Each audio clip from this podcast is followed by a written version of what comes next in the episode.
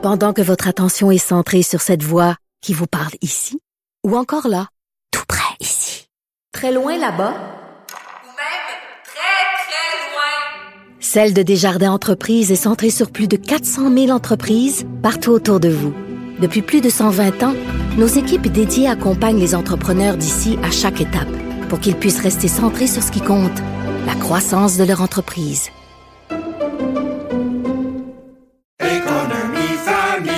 Ici Ricardo. Et Émilie, marchand d'IGA. On a envie de vous inspirer à bien manger. À moins de 5 la portion. Suffit de repérer les produits valeurs sûres et de les cuisiner avec une de nos recettes. Les valeurs sûres, c'est bien pensé, hein? Bien sûr! Détails sur IGA.net. Vous vous demandez si les plantes ressentent de la douleur?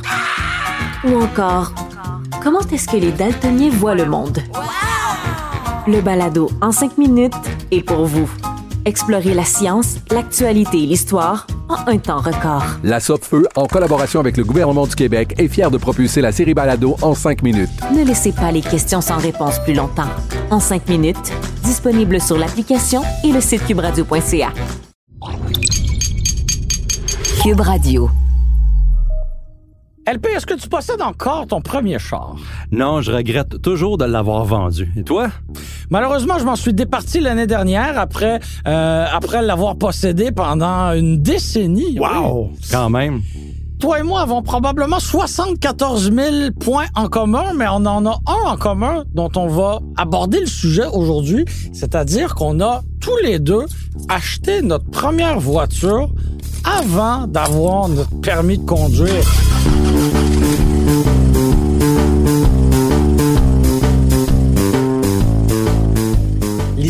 De ma première voiture, je pense l'avoir racontée euh, mille et une fois. J'y reviendrai rapidement. La tienne n'est pas piquée des verres. Alors aujourd'hui, on réserve un épisode complet à la première voiture, l'anecdote de notre première voiture, et on va se permettre quelques conseils d'achat pour cette première voiture, parce qu'on sait que c'est important l'achat d'une première voiture. Puis des fois, on n'a pas beaucoup d'argent dans les poches quand vient le temps d'acheter cette première voiture-là. Écoute, je suis prêt à en parler. On part! On part! On part!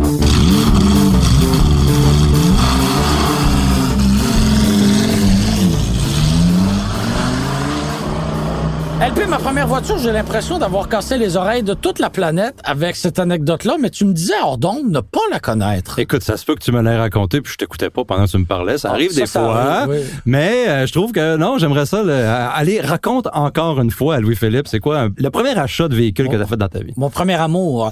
Euh,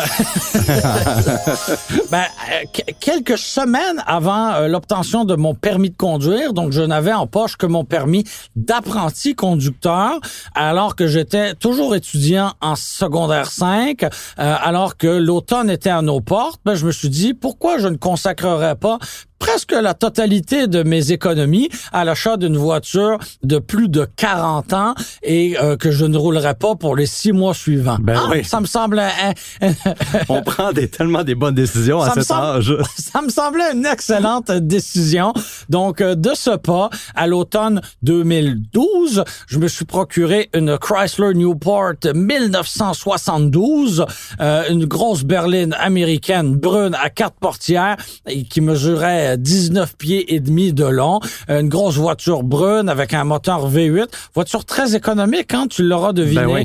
J'avais vu cette voiture à vendre sur euh, Kijiji euh, parce que évidemment Autogo n'existait pas à ce moment-là et euh, c'est une dame d'un âge certain ou d'un certain âge, euh, je ne sais pas euh, sans faire d'âgisme comment on peut dire ça, mais euh, disons qu'elle était née dans les années 20 et euh, elle utilisait cette voiture-là sur une base quotidienne, une dame de Duvernay, je trouvais ça exceptionnel.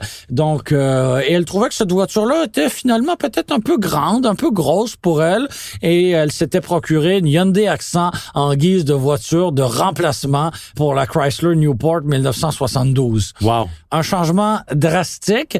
Donc euh, voilà, sans plus tarder, je me suis procuré cette voiture-là sans permis de conduire. Donc les premières balades, je les ai faites avec mon père ou avec ma mère assis sur le siège passager à, à deux mètres de distance avant qu'il soit bien important Oui. de conserver deux mètres de, de- de- de- de distance. Avant-gardiste. Et euh, c'était mon premier amour. J'ai été à mon bal de graduation avec cette voiture-là. Trois, on était trois sur la banquette à l'avant, trois sur la banquette derrière. La valise bien remplie de matériel pour euh, l'après-bal. Ouais. Cette voiture-là, ben, il y a eu des reportages dans le V8 Passion. Cette voiture-là m'a permis de faire la rencontre d'une copine. Cette voiture-là, c'était 10 ans de ma vie alors que je l'ai achetée à l'âge de 17 ans. Bref, c'était, euh, euh, tu vois, c'est drôle d'en reparler parce que je l'ai vendu l'été dernier et euh, je suis presque émotif d'en parler. Je ne vis pas de regrets parce que je pense que c'était le moment de la vente. J'avais vécu ce que j'avais à vivre avec cette voiture-là, mais euh, j'en garde Puis, tu manques, beau pas tu manques pas de voiture en ce moment, là, si Bon, je me trompe. Il y en a partout tout le temps là, Qu'est-ce vous. que là. tu veux dire?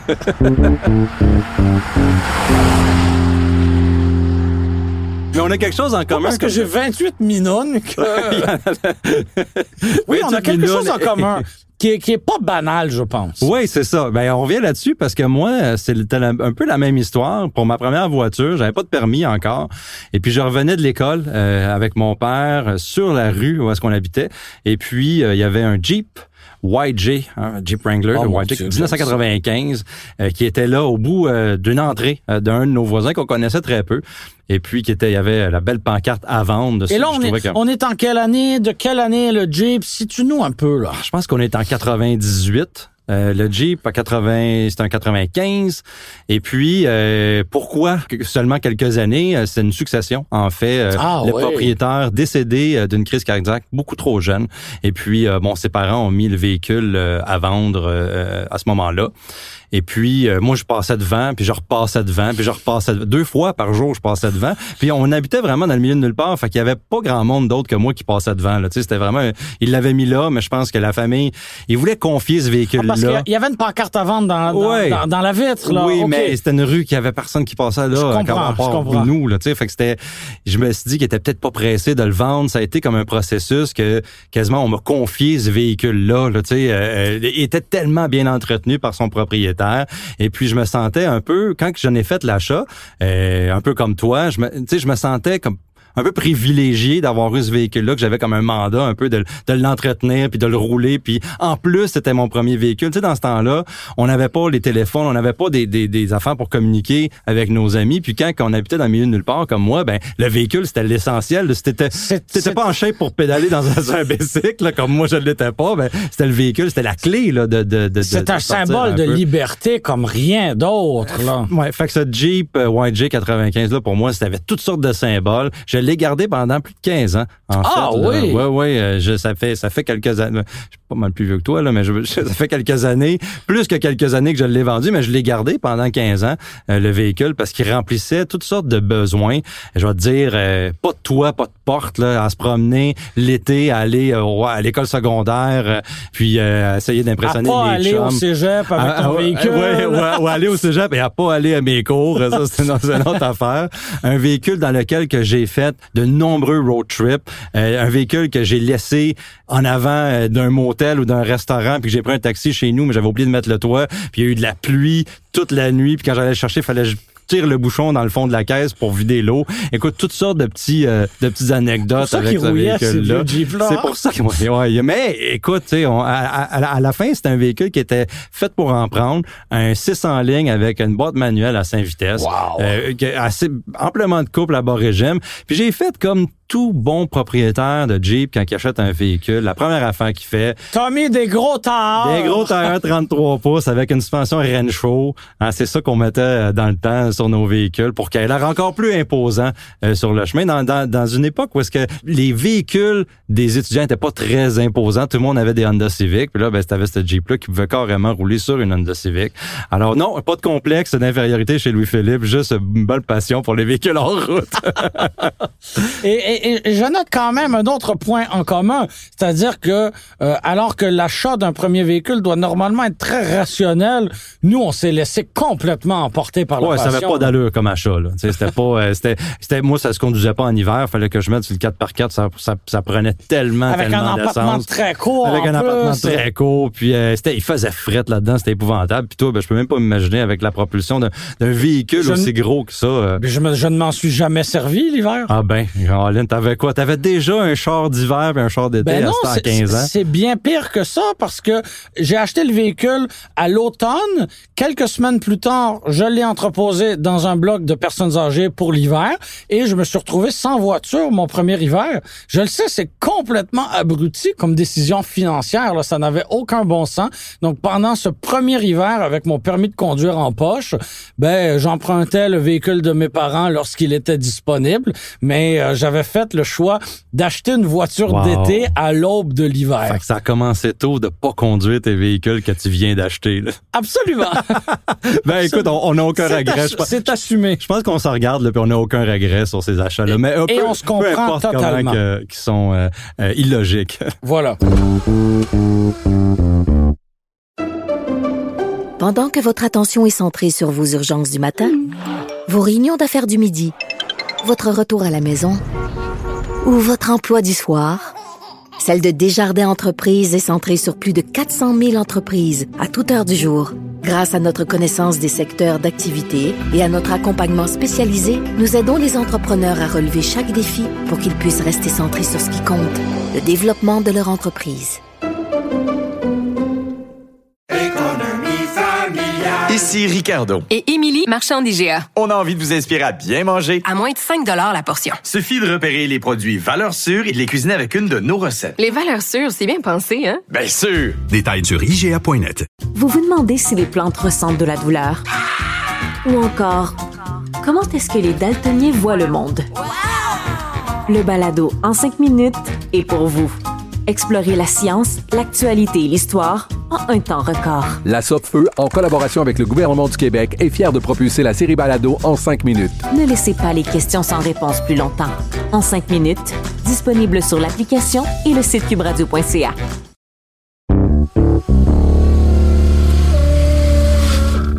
Sur une note peut-être un petit peu plus rationnelle, LP, allons-y de quelques conseils qui nous sont bien personnels parce que, bon, nous ne sommes pas euh, des représentants de l'APA ou de CAA Québec. Nous ne sommes que des, des journalistes automobiles et grands amateurs d'automobiles. Nous avons acheté des véhicules, nous avons eu une première voiture et on se permet quelques conseils sans aucune prétention. Ben oui, c'est ça. Tu peux taper euh, quoi regarder dans un premier véhicule, tu vas trouver des dizaines de contenus sur Google de, de compagnies d'assurance, de CAA, etc.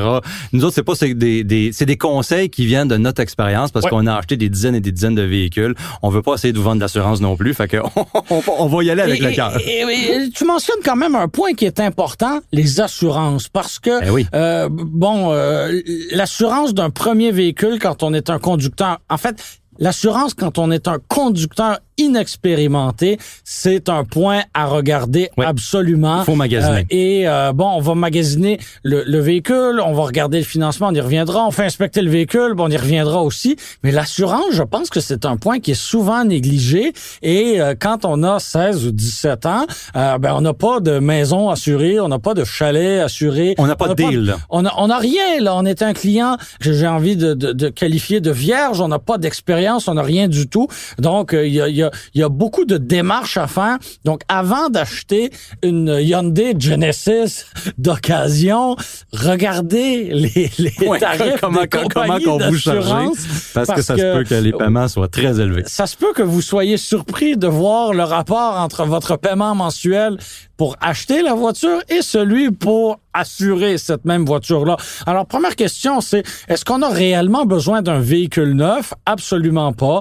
Euh, pour moi, un premier véhicule, c'est un véhicule avec lequel on va faire des apprentissages, avec lequel on va apprendre à découvrir sa région et les autres régions, hein, parce que quand on est passager dans le véhicule de ses parents ou de ses amis et quand on est dans un véhicule, sur le siège du conducteur, pour moi, il y a un monde complètement différent. C'est le véhicule avec lequel on va apprendre à se stationner, par exemple, ce qui veut dire que des fois, on va peut-être apprendre à remplir son premier constat à l'amiable aussi. Donc, est-ce qu'on va acheter un véhicule neuf? Pour moi, c'est absolument pas nécessaire de prendre cette direction-là. Ben, tu parles de parents et amis. là. Moi, une affaire que j'aurais fait au début, c'est de regarder l'inventaire chez les parents et amis. Parce que quand tu achètes un véhicule d'un, ta tante, un ami à ton père, ou je sais pas quoi, quand t'es le premier conducteur, c'est sûr que tu vas avoir un bon deal, de un. Oui. Puis de deux, cette personne-là va être un peu redevante parce qu'elle va se dire, ben, si tu l'appelles, ah, comment qu'on fait ça, ça, ça marche pas, etc., cette personne-là va être un peu plus prompt à t'aider que si c'est un parfait inconnu. Puis, il y a toutes sortes d'avantages d'acheter un véhicule qui est issu de la famille, qui est issu des amis, non seulement financier, mais également pour avoir un peu de sport qui vient avec. Je pense que si mon oncle a une minoune qui sait qui est tout cassé, ben, il te la vendra peut-être pas, il va dire, regarde, passe à autre chose parce que, Mais en tandis- même temps, qu'une personne sur qui Gigi, ben, il s'en fout un peu, il veut juste la passer, peut-être profiter de ton innocence aussi. Peut-être aussi parce que c'est vrai qu'à 16 ou 17 ans ou même 20 ans, qu'est-ce qu'on connaît réellement à la mécanique et à, à la solidité structurelle d'un véhicule qui aurait été un peu rouillé ou accidenté? Ouais. Finalement, on n'y connaît pas grand-chose. Ou qui a été Euh, conçu même avant toi, là. qui a été conçu avant toi, ça se qu'est-ce que t'en aussi. connais? Qu'est-ce que tu en connais? Souvent, pas grand-chose. Euh, tu parlais de regarder l'inventaire disponible autour de soi, de la minoune de, de mon oncle, mais des fois, la Corolla 2005 de ma tante, qui euh, finalement ne roulait peut-être pas tant que ça et qui a bien entretenu son véhicule, Ben oui. même si c'est un véhicule âgé, ça peut s'avérer être un choix intéressant. Euh, je pense qu'il faut regarder ses finances très sérieusement aussi. C'est l'âge où on va avoir un premier petit boulot. Est-ce que, euh, bon, on sait qu'en ce moment, alors qu'il y a pénurie d'emplois dans des boulots peut-être un peu plus précaires, notamment, euh, est-ce que euh, c'est difficile de trouver un boulot? Non. Mais est-ce qu'on travaille simplement pendant l'été parce que euh, on est étudiant et on se concentre sur les études? Ça a une incidence, là, parce Ben que ouais. ça veut dire que le, le butin qu'on se ramasse pendant l'été, eh ben il va falloir vivre toute l'année avec ça. Et qui dit première voiture dit aussi euh, première réparation. Donc il y a, il y a une préparation financière à faire avec Absolument. ça. Absolument. Puis tu viens, tu as mentionné quelque chose, réparation. Oui. Je vais regarder un véhicule, par exemple, sur une plateforme euh, de véhicules usagés. J'ai trouvé qu'est-ce que j'aime. S'informer sur les forums de discussion sur l'Internet. Qu'est-ce que ce véhicule-là, à ce kilométrage-là, a besoin? Ouais. Tu sais, c'est bien beau, là, une Audi A4 à bon prix, comme premier véhicule, c'est luxueux, ça va impressionner les filles, etc. Mais s'il faut changer euh, des composantes qui sont critiques, la pompe à eau, etc., ben c'est sûr qu'il faut calculer ça. Il y a des véhicules qui sont en vente en ce moment. Certains euh, des propriétaires vont mentionner qu'ils ont fait ces entretiens-là, d'autres le mentionneront pas, qu'ils l'ont fait, peut-être qu'ils l'ont fait, peut-être qu'ils l'ont pas fait, mais justement, il faut s'informer sur s'il y a 15 000 piastres de réparation qui vont venir dans les prochaines années, ça va peser dans la balance.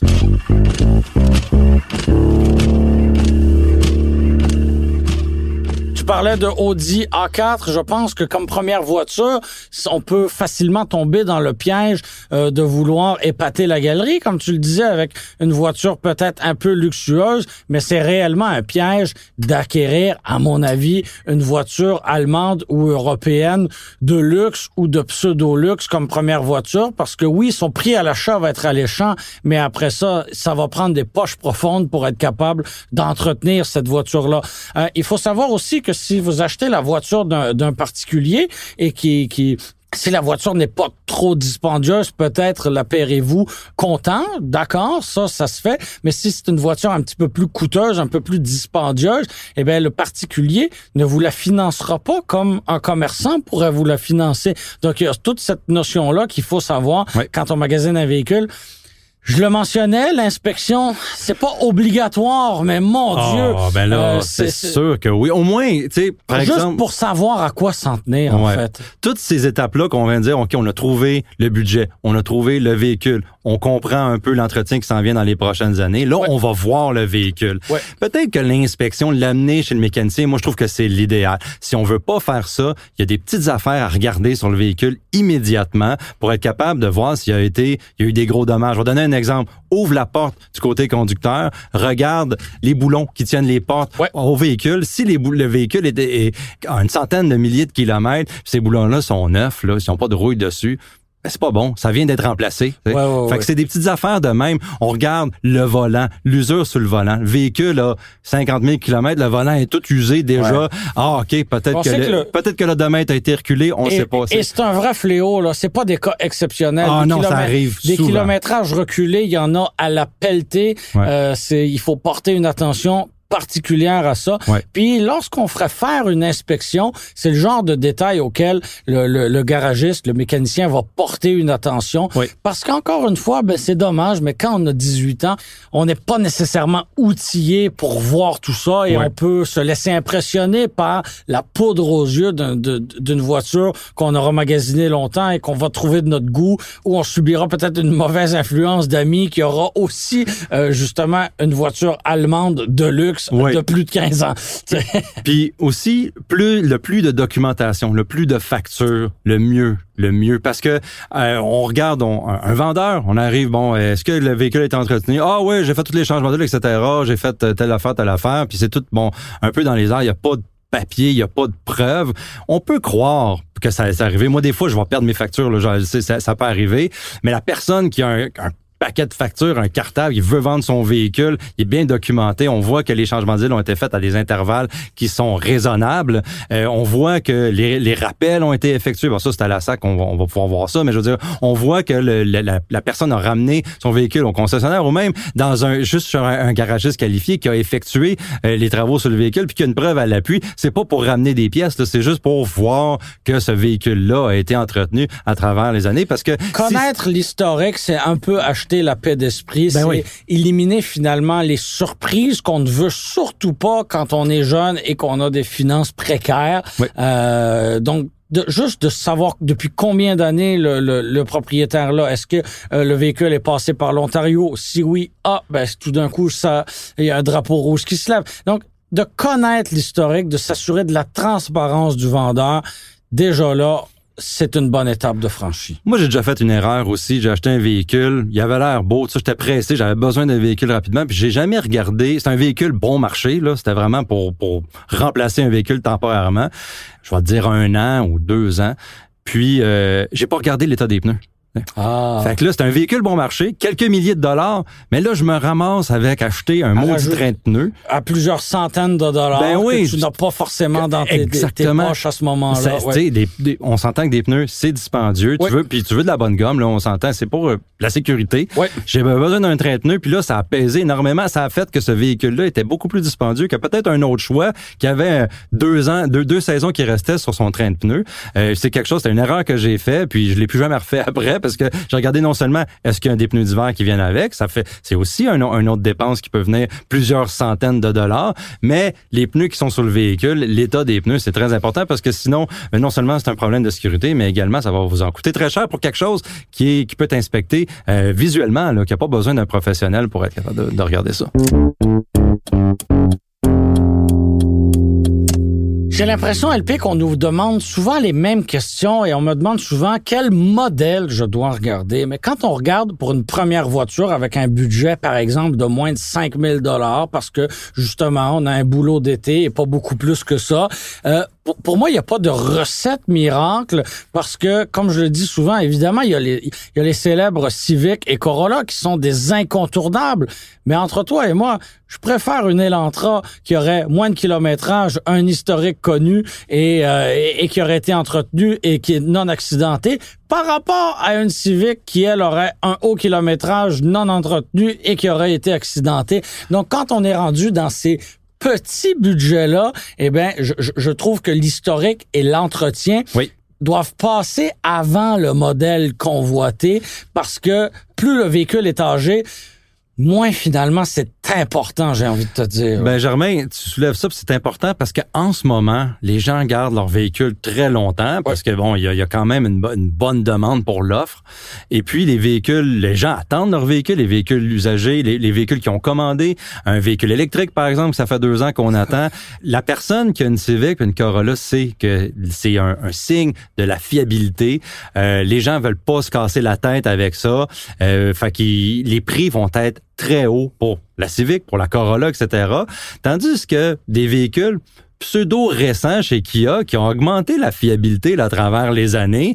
Quelqu'un qui va dire, ben, ben l'image de Kia peut-être pas aussi bonne qu'une Toyota ou un Corolla ou Honda Civic, etc., mais que la fiabilité est là justement pour qu'est-ce que tu viens de dire, que le véhicule a été entretenu. Il va avoir un meilleur marché à faire, je pense, absolument. Surtout en ce moment, que, que les gens pensent que leur Honda Civic vaut euh, une fortune.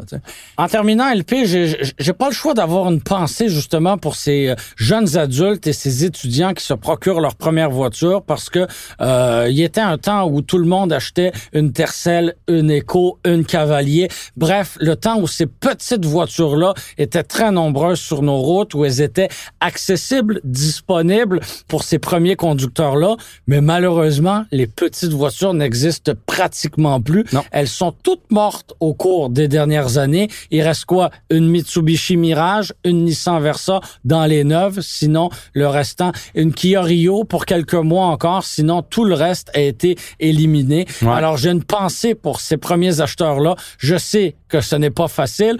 Petit conseil en terminant, les voitures compactes sont souvent très convoitées ici au Québec. Un exemple très simple, on pourrait avoir intérêt à regarder, par exemple, pour une Subaru Legacy, si on magasine pour une Subaru Impreza, parce que plus on recule en âge, plus leur prix va se ressembler énormément. On va avoir un véhicule qui va être un peu plus spacieux et peut-être même moins convoité. Alors, ça peut être une alternative intéressante. Si on regarde, par exemple, je sais pas moi, une, Versa ou une Sentra de quelques années Ouais. et qu'on a du mal à en trouver une à bon prix avec un juste kilométrage et euh, un entretien qui a été fait, ben on peut penser, par exemple, à une, à une Altima qui va être, oui, un peu plus grosse, plus spacieuse, mais qui sera pas nécessairement forcément cher. plus cher parce Oui. qu'elle sera plus grosse. Bref, petit conseil, comme on dit en anglais, my two cents, mes deux cents, elles vous seront assurément pratiques lors du magasinage de votre première voiture.